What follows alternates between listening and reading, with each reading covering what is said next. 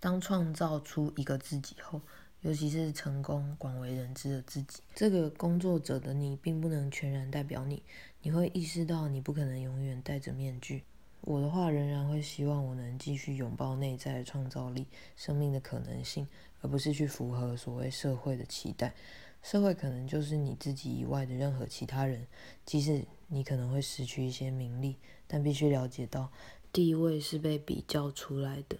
有天一旦世界毁灭，无从比较起，那么地位的意义也就不复存在。只有我们自己内在的追求，才是陪你到最后的。从我开始做一分钟练习之后，我收到许多人的求助，任何方面都有。我和你一样是在生活中打滚的人，我是一个思考分享者。而真正能助你解决你的需求、找到出路的是，环顾你身边爱你的人，和他们保持连结，而不是一个像我这样网络上来路不明的人。